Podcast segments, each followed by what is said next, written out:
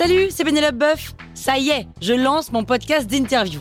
Il s'appelle On tisse la toile et c'est un podcast qui révèle la face cachée des invités. Et d'ailleurs, mes invités, ce sont des CEO et des célébrités comme Gad Elmaleh, Jean-Michel Apathy, My Better Self, Rose Eberstein, Mireille Dumas. Et évidemment, je pose des questions qu'on n'ose pas toujours poser et je leur fais faire des tests, des challenges, je leur fais jouer l'harmonica, grignoter des trucs, bref. Rendez-vous sur On tisse la toile pour découvrir une interview tous les lundis. Ciao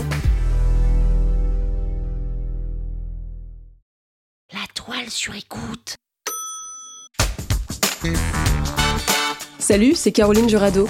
Vous avez envie de capter la crypto? Vous êtes au bon endroit. Un épisode par jour et vous aurez fait le tour. Vous allez devenir riche. Power Angels.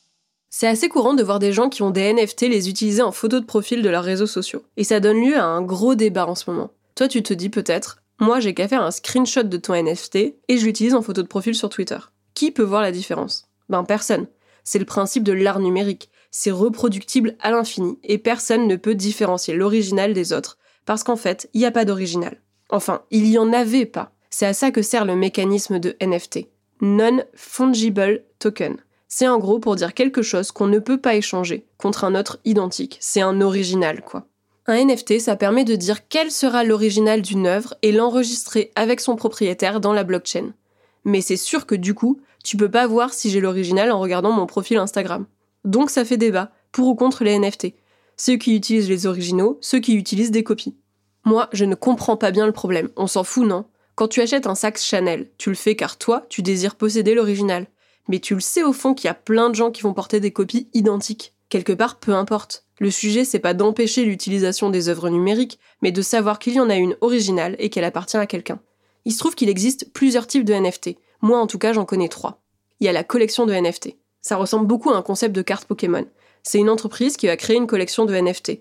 Donc tu as une entreprise qui va travailler avec un artiste dans le but de créer une collection d'œuvres numériques uniques. Ça signifie que tu ne sais pas quand tu l'achètes en première main si c'est une œuvre qui va te plaire et valoir quelque chose. Oui, le concept, c'est quand même de l'acheter sans l'avoir vue. Dans ce cas, tu ne sais absolument pas si l'œuvre a le moindre intérêt. Mais pour avoir une petite idée, tu peux regarder comment se sont vendues les précédentes collections, s'il y a effectivement eu une collaboration avec un artiste et si l'artiste est un minimum connu.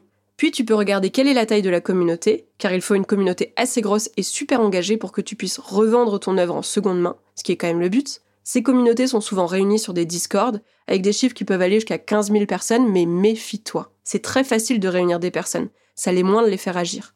Parmi les plus gros succès en matière de collection NFT, tu as la collection CryptoPunk ou la collection Babolex. Et tu vas pouvoir retrouver la méga majorité des œuvres NFT sur le site qui s'appelle OpenSea. O-P-E-N-S-E-A.